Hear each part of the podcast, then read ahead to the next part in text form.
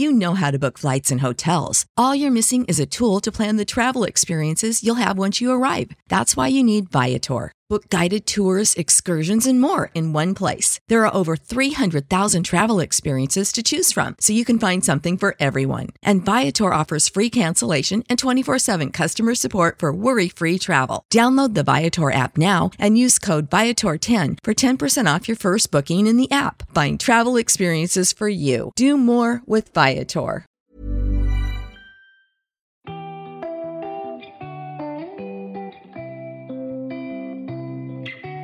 Vous écoutez Nude, le podcast qui explore le monde actuel à travers des témoignages sans filtre. Je suis ravie de vous retrouver et bienvenue aussi à ceux qui découvrent Nude aujourd'hui.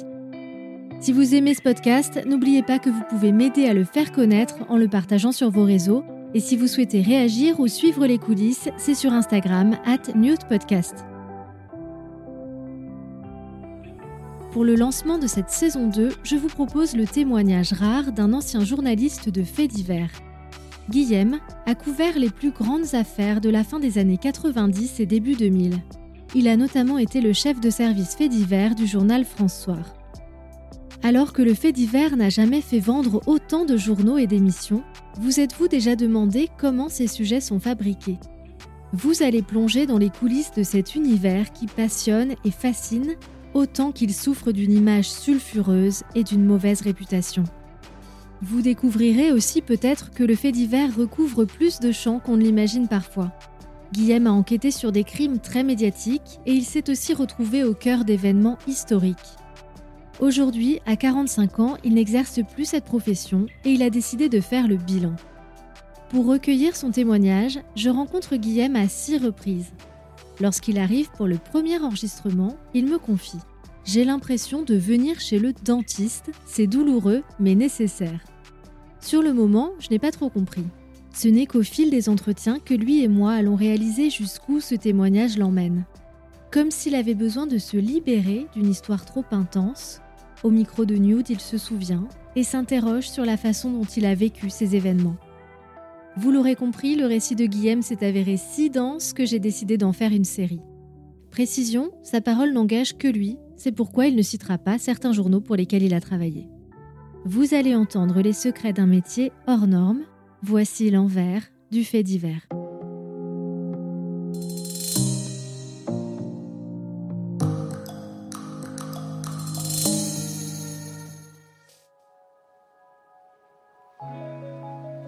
Devient-on fait diversier? Oui, c'est comme ça qu'on appelle les journalistes de faits divers. À l'origine de tout, pour Guillaume, il y a son père. Dès le plus jeune âge, il est ébloui par ce papa magistrat, procureur de la République. Quand j'étais enfant, souvent les professeurs demandaient de remplir une fiche de renseignement. Et donc on te demande ton nom, ton prénom, euh, ta couleur préférée, ta passion et ton héros. Et moi, euh, mon héros, bah, je répondais toujours papa je lui vouais une admiration, mais sans limite. Quoi. Les petits garçons, souvent, euh, ils voulaient être policiers. Enfin, moi, mon papa, c'était pas un policier, c'était un super méga policier. C'est le chef des enquêtes. Puis au-delà de ça, c'était surtout euh, la loi. Il représentait la loi. c'était fascinant. Plus tard, c'est un prof qui va concrétiser ta vocation sans le savoir. Il s'appelait Philippe. C'est mon prof principal. Il était d'origine égyptienne. Un jour, il arrive euh, en classe et il avait le visage tuméfié. Et il nous dit euh, Bonjour, aujourd'hui je ne vais pas vous faire un cours normal, je vais vous expliquer euh, ce qu'est le racisme. Ça a été euh, une espèce de, de déclic. En fait, son histoire, j'avais envie de la partager. Et je me suis dit Peut-être qu'en fait, ce que j'ai envie de faire dans la vie, c'est ça c'est de raconter les histoires des autres, témoigner de ce qui se passe autour de moi. Peu après cette révélation, Guillaume est poussé hors du système scolaire, déclaré, si l'on peut dire, non conforme. Quand j'arrête l'école, euh, j'ai 17 ans. À ce moment-là, pour mon père, c'est une catastrophe. Pendant euh, deux ans, de 17 à 19 ans, euh, je me cherche un peu, je fais pas grand-chose. En fait, je suis complètement perdu, mais je l'admets pas, je le reconnais pas, je suis trop fier. Et quand j'ai 19 ans, mon père m'appelle et me dit Écoute, moi, savoir que tu passes tes journées à ne rien faire me désespère. T'as de la chance, je t'ai dégoté un stage dans un journal, 15 jours vas-y, me fais pas honte, et puis peut-être que, sait-on jamais, ça te donnera des idées. Donc, euh, j'y vais. Le journal en question, c'est un hebdomadaire d'actualité nationale. Donc tu commences ton stage, mais ça se passe pas vraiment comme prévu. Au bout de trois jours, je me fais porter pâle parce que je me sens extrêmement mal à l'aise. Parce que je suis entouré euh, de ce que je percevais comme des adultes hyper intelligents, hyper impressionnants. Pour te dire, quand j'arrive dans ce journal le premier jour, je tombe nez à nez avec une dame dont je voyais la photo dans le journal. Et donc, je tombe face à elle et je suis hyper impressionné. Et donc, en fait, je prends un peu peur. Et au bout de trois jours, je me fais porter pâle. Mon père euh, apprend ça, m'appelle, me traite de tous les noms. Donc, je prends mon courage à deux mains et j'y retourne. Et euh, au bout de 15 jours, euh, bah, finalement, euh, je trouve ça plutôt sympa. J'aime bien ce que je vois, j'aime bien les gens que je fréquente. Les gens sont très gentils avec moi. Peut-être aussi parce que je suis le fils d'eux, mais en tout état de cause, ils sont très sympas avec moi. Et donc, je vais voir le, le rédacteur en chef. C'est la première fois que je rentre dans son bureau. Et quand je rentre dans son bureau, je découvre un tas de journaux, mais qui montent jusqu'au plafond, des cadavres de bouteilles de whisky, des tasses euh, de café euh, desséchées depuis, euh, l'impression qu'elles sont là depuis des siècles. Enfin, l'image totalement cliché du journaliste de l'ancienne génération, mais fascinant. Cet homme fumait le cigare, donc en plus il y avait une odeur de tabac froid, enfin, c'était hallucinant. C'était Orson Welles, quoi. Et donc je vais le voir et je dis bonjour, est-ce que éventuellement vous pourriez prolonger mon stage de 15 jours? Et à ce moment-là, il dresse les yeux et il fait OK, va pour 15 jours de plus. 15 jours de plus qui se transformeront en plusieurs mois. Le stagiaire commence à écrire des brèves, puis se voit confier des articles. Alors qu'il fait ses premiers pas, il est loin d'imaginer la voie que va prendre son destin de journaliste. Durant l'été 1995, Guillaume est à la rédaction lorsqu'une bombe explose dans une rame de RER e à la station Saint-Michel à Paris. À cette époque-là, mon père est à la section antiterroriste leurs bureaux sont situés sur euh, l'île de la Cité à Paris, c'est-à-dire à 500 mètres de la station Saint-Michel. Tout de suite, il part avec ses collègues euh, et avant de s'engouffrer euh, sous terre, il m'appelle. Et il me dit Rejoins-moi tout de suite, il faut vraiment que tu me rejoignes tout de suite. Je pars le rejoindre et je me retrouve avec mon père à Saint-Michel après que la bombe ait explosé. Il me fait passer les barrages de sécurité. Nous descendons ensemble les marches de la bouche euh, du RER. E Et là, j'ai vu l'indicible.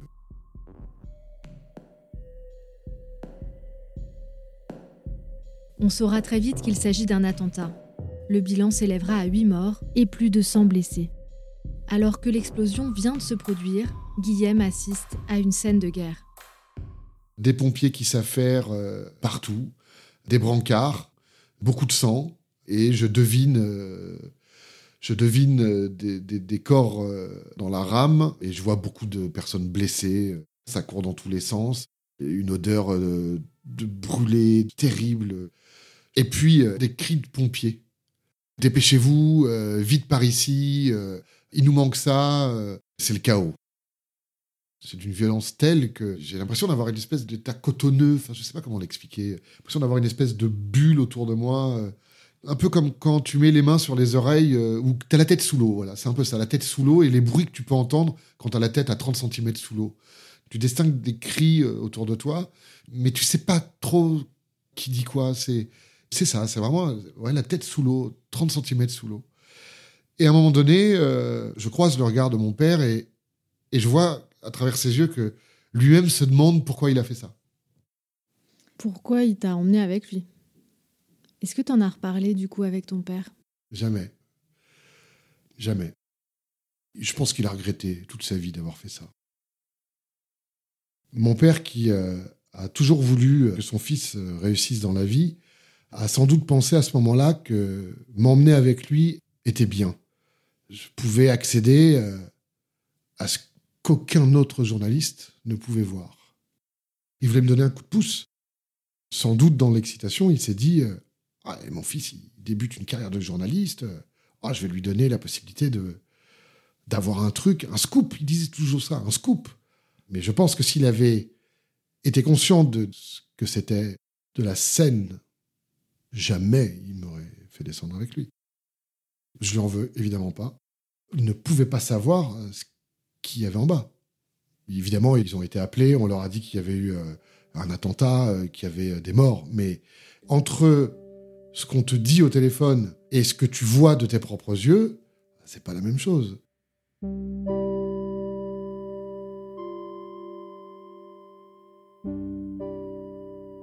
Cet instant m'a permis de, de comprendre que j'étais capable d'ouvrir un petit tiroir dans, mon cerveau, de ranger ce que je voyais, pas de l'oublier, mais de le gérer, de le supporter. Pour moi, c'est un véritable déclencheur. Je sais que je suis fait pour ce métier. Je sais que je vais pouvoir affronter la souffrance des uns et des autres pour pouvoir faire mon métier je suis en mesure de supporter ça, de survivre après ça.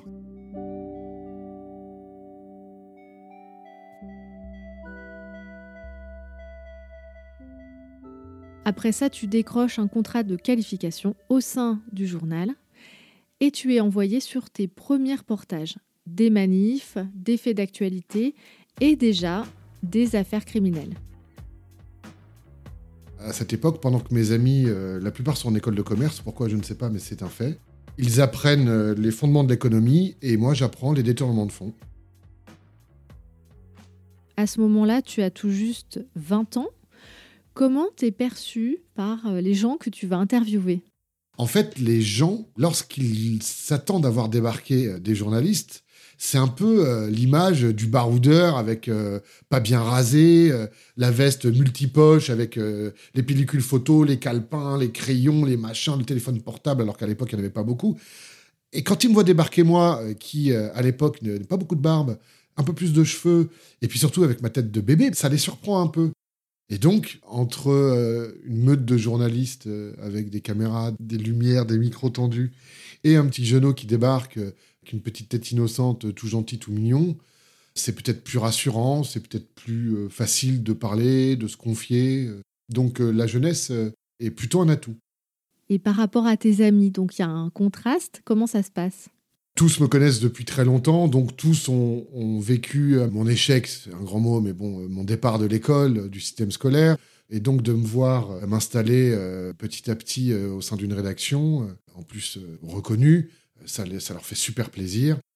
À cette époque, je suis très très ami avec un, garçon et euh, je le connais depuis mes 14 ans. Et son père, j'ai été un peu considéré aux yeux de son père comme euh, le bon à rien. Il y a toujours dans l'entourage, euh, pour les parents, un copain qui est pas bon à fréquenter. Quoi. Bon, bah, moi, pour ce monsieur, j'étais ce, ce jeune homme-là, celui qu'il ne fallait pas fréquenter. Sauf qu'il s'avère qu'il était un fidèle lecteur du journal et qu'un jour, il a vu ma signature. Et là, ce qui est très amusant, c'est que le regard qu'il portait sur moi totalement, a totalement changé. Et ton père, à toi, son regard, il évolue aussi? Évidemment, quand il commence à, lire euh, ma signature euh, dans le journal, il est extrêmement fier. Il me le dira à sa manière. Au-delà d'avoir trouvé ma voie et de travailler euh, dans un domaine qui me plaît vraiment beaucoup, j'ai aussi le, sentiment de prouver à mes proches, à ceux qui m'aiment, que s'ils se sont inquiétés pour moi pendant un moment, aujourd'hui, il n'y a plus besoin qu'ils s'inquiètent pour moi. Dans les soirées aussi, tu es un peu l'attraction? Quand je pouvais y aller, oui. Et les filles alors? Tu m'as dit aussi euh, gros succès. tu m'as dit les filles étaient comme des dingues. Non mais non, non, il faut pas. ça faisait son petit effet. Ah bah, ça, ça, me donnait un, point d'intérêt. Il y a un côté un peu euh, bonjour, euh, comment tu t'appelles? Je m'appelle Patricia. Qu'est-ce que tu fais dans la vie, Patricia? Bah, J'ai 20 ans, je débute ma faculté d'histoire. Et toi? Bah, Moi, bonjour, je m'appelle Guillaume, j'ai 20 ans, je suis journaliste. Ah bon? Il y avait ce côté un peu hors norme. C'est peut-être un peu exagéré, mais c'était pas banal quand même comme parcours. Après toutes les années que j'avais passées à, être un peu en retrait de l'évolution dite classique de mes petits camarades, tout d'un coup je prenais un peu la lumière, donc euh, sans en rajouter des tonnes, c'est vrai que c'était un moment euh, où je me sentais revivre.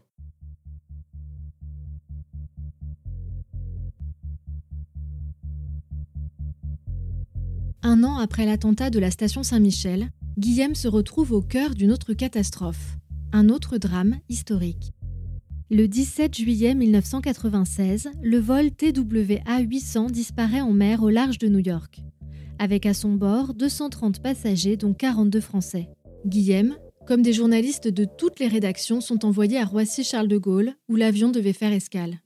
Quand j'arrive sur place, il y a une agitation, il y a euh, une effervescence euh, folle, ça va dans tous les sens, euh, il y a des caméras partout, ça vient de tous les côtés. il y a quand même un avion qui vient de disparaître. Quand un avion n'est plus visible sur les radars pendant plus de 10 minutes, généralement, malheureusement, on ne le retrouve jamais. Ou alors on retrouve les débris au fond de l'océan, ce qui a été le cas avec celui-là. Sur place, à l'aéroport, une cellule de crise a été mise en place, pour les journalistes notamment. Il y a aussi une pièce fermée qui est réservée aux familles des passagers. J'arrive devant cette pièce et euh, je profite de, du chaos qui règne pour euh, rentrer à l'intérieur. Je profite de l'agitation pour euh, rentrer à l'intérieur en laissant clairement sous-entendre aux gens qui m'entourent que je suis le fils d'un homme qui était à bord de l'avion, ce qui évidemment n'est absolument pas vrai. La question m'est posée à plusieurs reprises et je laisse clairement sous-entendre qu'effectivement je suis euh, moi-même euh, victime, puisque euh, mon père imaginaire se trouvait à bord de l'avion. Comment t'expliques que tu aies eu l'idée d'un mensonge pareil? Moi, ce qui m'excitait dans ce métier, mais vraiment, c'était aller au bout du bout du bout du bout, pour avoir le témoignage, la déclaration, l'info que je cherchais. Pour replacer les choses dans leur contexte, il faut savoir que moi, j'ai été euh, formé par les derniers des Mohicans, c'est-à-dire euh, les journalistes qui m'ont formé, c'est des gens qui, euh, à l'époque où moi j'avais 20 ans, on avait 60, ils avaient donc vécu l'âge d'or du journalisme. Il n'y avait pas Internet, il y avait eux pour avoir des infos, ils faisaient tout quoi. J'ai des photographes avec qui je travaillais qui me racontaient qu'ils allaient jusqu'à se planquer dans les placards du 36 quai des Orfèvres pour euh, entendre ce qui se disait. C'était des filous. C'était un autre monde, quoi. Et donc, comme j'avais été euh, formé, entre guillemets, comme ça, pour moi, c'était euh, normal. Le fait d'être entré me met dans tous mes états. Je suis là où les autres ne sont pas. C'est terrible, mais j'en tire une réelle satisfaction. Parce que j'ai l'impression d'avoir réussi à accéder à quelque chose auquel je n'aurais pas dû avoir accès normalement très rapidement, je suis euh, repéré, parce qu'il ne faut pas non plus euh, prendre les gens pour des idiots. Donc je suis mis dehors euh, manu militari. Une fois dehors, il y a un truc qui me dérange, mais vraiment profondément. Il y a quelque chose qui ne va pas. Guillaume se sent mal d'être entré dans cette pièce réservée aux familles. Mais sur le moment, il ne met pas de mots sur cette sensation. Ce n'est que lorsqu'il rentre à la rédaction et écrit son article qu'il comprend. Je réalise à quel point tout ça a été complètement inutile le fait d'avoir pu euh, accéder à cet endroit, finalement, concrètement, ça ne m'apporte rien. Ça apporté que dalle à la rédaction de, l'article après. De dire que les gens sont sous le coup de l'émotion, t'as pas besoin de rentrer pour le savoir. Et puis, très honnêtement, si jamais j'avais pu parler avec quelqu'un, qu'est-ce que je lui aurais demandé? Si j'avais eu euh, la possibilité de poser des questions, je me serais senti très très idiot. En fait, lorsque je rentre dans cette salle, je tombe face à euh, plusieurs groupes de personnes qui se prennent euh, dans les bras les unes des autres. Beaucoup d'attentes, beaucoup de peur, beaucoup de, pleurs, beaucoup de silence aussi, parce que euh, à ce moment précis, l'avion est déclaré disparu depuis peut-être 6 heures, 7 heures. Évidemment, l'issue est certaine, mais tant qu'il n'y a pas de confirmation, il y a de l'espoir. Et je me mets à la place des familles, il y a évidemment l'infime espoir que tout ça ne soit qu'un mauvais cauchemar, un mauvais rêve.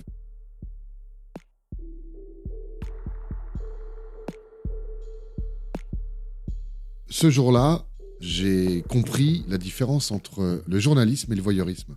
Et c'est pas du tout la même chose. Rentrer dans cette cellule à ce moment-là, c'était pas du journalisme, j'ai été un voyeur. Ce jour-là, j'ai franchi la ligne jaune et cette ligne, elle est impossible à franchir. Mon métier ne me l'autorise pas. Et moi, j'ai découvert ces limites un peu par hasard, un peu par bêtise, un peu par orgueil. Euh, ce qui compte, c'est que je l'ai découvert. Ce qui va finalement faire euh, qu'un fait diversier sera meilleur qu'un autre ou qu'une autre, c'est d'être en capacité de s'approcher le plus près de la ligne à ne pas dépasser pour obtenir le maximum d'informations, en prenant bien soin de ne jamais dépasser cette ligne.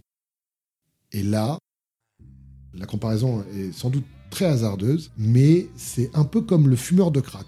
On dit souvent qu'un fumeur de crack, lorsqu'il fume pour la première fois, il ressent un truc de dingue. Bah, c'est exactement la même chose. Une espèce de... Oh, cette sensation incroyable.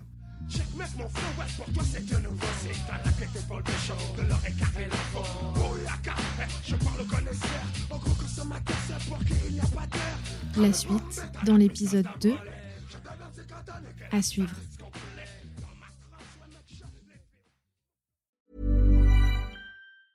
Mom deserves the best, and there's no better place to shop for Mother's Day than Whole Foods Market. They're your destination for unbeatable savings, from premium gifts to show-stopping flowers and irresistible desserts. Start by saving 33% with Prime on all body care and candles. Then get a 15-stem bunch of tulips for just $9.99 each with Prime. Round out Mom's menu with festive rosé, irresistible berry chantilly cake, and more special treats. Come celebrate Mother's Day at Whole Foods Market.